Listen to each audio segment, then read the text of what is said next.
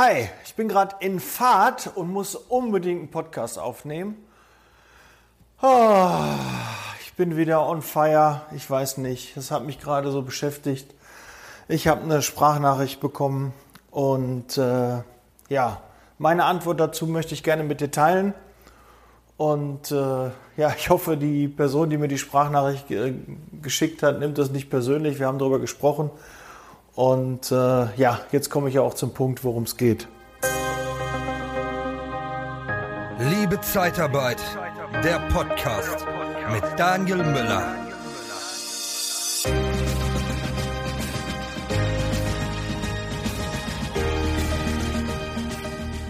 Ja, die Sprachnachricht lautete so ungefähr, ja, du Daniel, ich habe hier einen Bewerber, die und die Qualifikation. Aber weißt du, der ist, äh, der spricht nicht so gut Deutsch. Ah, der hat da eine Lücke im Lebenslauf. Ah, da ist äh, irgendwie ein Haken dabei. Was, was meinst du, was kann ich denn dafür nehmen? Du glaubst gar nicht, wie oft ich diese Frage schon bekommen habe oder ja, es mitbekommen habe, wenn es darum geht, ah, den muss ich dem Kunden jetzt anbieten. Wie mache ich das? Ich habe schon mal in der Podcast-Folge gesagt, der Mitarbeiter, den ich habe, das ist der beste Mitarbeiter. Das ist, ich, ich habe keinen anderen, ich habe nur gute Mitarbeiter. Und der Kunde kann sich glücklich schätzen, ich bin jetzt gerade da, ich rufe ihn an, er ruft mich an, ich habe einen Mitarbeiter für ihn. Ja, und das ist der Beste. So musst du ihn verkaufen. Das ist nun mal dein, dein Job. Du musst es rüberbringen, dass es der beste Mitarbeiter für diese Tätigkeit ist. Und er darf null unterbewusst so mitschwingen oh, ich weiß nicht, der hat nur zwei Zähne im Mund, der spricht nicht so gut Deutsch. Ja, der, der war da und da hat er noch nicht so ganz gemacht. Der hat er nur mal äh, an, äh, sich, sich angeguckt. Äh, nee, hast du eine Alternative? Eine bessere? Dann biet ihm die an. Wenn du die nicht hast, dann hast du nur diesen Mitarbeiter und lass den Kunden entscheiden. Ja, mach nicht den Fehler und entscheide für den Kunden. Ganz, ganz oft, auch wenn ihr sagt, nein, würde ich nie im Leben beim Kunden sagen. Doch, wenn ihr mich anruft und ich bin Kunde bei euch und ich weiß, du stehst nicht hundertprozentig hinter deinem Mitarbeiter, du stehst nicht hundertprozentig hinter deiner Firma, du stehst nicht hundertprozentig hinter dem Bewerber, dann wirst das rüberkommen.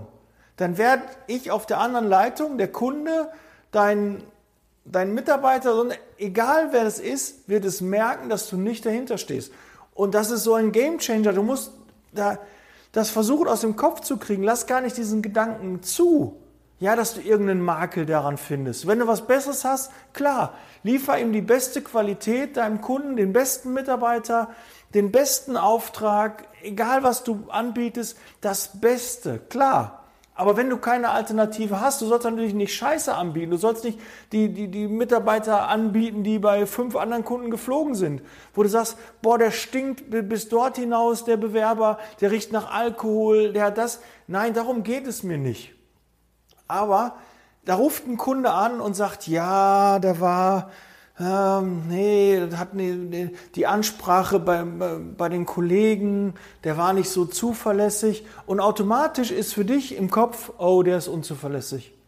Oh, wenn ich jetzt den nächsten Kunden anbiete, ah, da wird er wieder sagen, der war nicht pünktlich, äh, der hat das und das, der hat sich mit dem in eine Köppe gekriegt und so. Nein, lass diese Gedanken nicht zu. Wenn das natürlich zwei, dreimal ist, dann sollst du auch Entscheidungen fällen. Dann biete den keinen Kunden an. Aber wenn du anrufst einen Kunden und sagst, ich habe jemanden, der kann dir helfen, dann solltest du auch hinter dem Mitarbeiter stehen und dir bewusst sein, den biete ich jetzt an, weil ich der Meinung bin, das funktioniert. Wenn du der Meinung bist, es funktioniert nicht, ja, ich nochmal, es soll nicht hier rüberkommen, dass du alles anbieten sollst beim Kunden, was äh, gehüpft und geflogen kommt.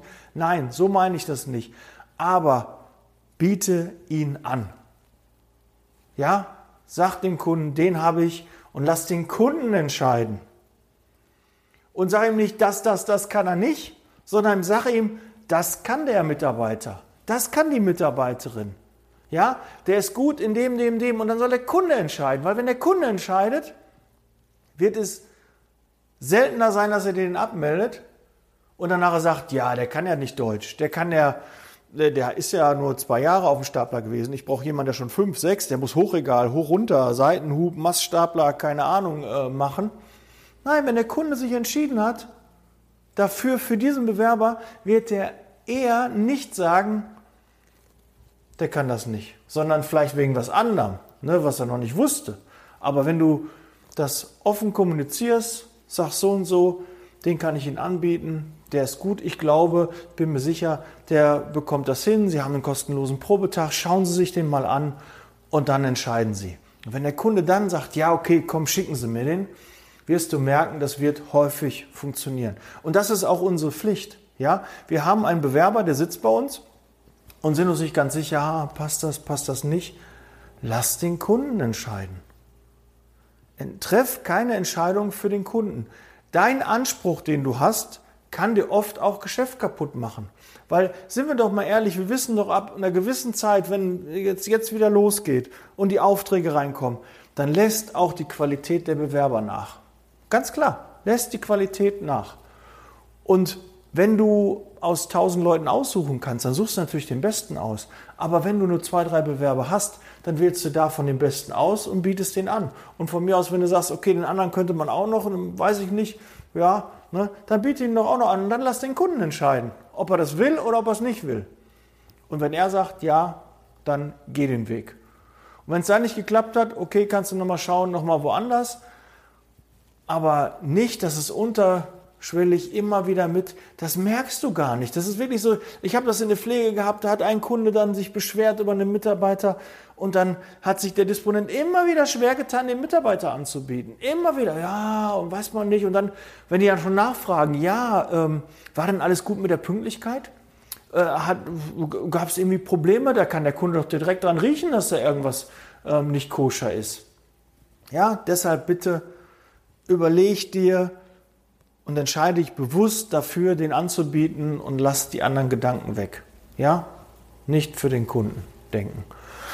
Gut, heute haben wir jetzt mal eine kurze Folge. Sechseinhalb Minuten. Kurze Betankung. Tut mir leid für den emotionalen Ausbruch, aber das ist mir echt wichtig. Ist nicht vielleicht für jeden was. Aber der eine oder andere wird sich sicherlich auch wiederfinden. Der eine oder andere wird auch denken, ja, so einen Mitarbeiter habe ich auch.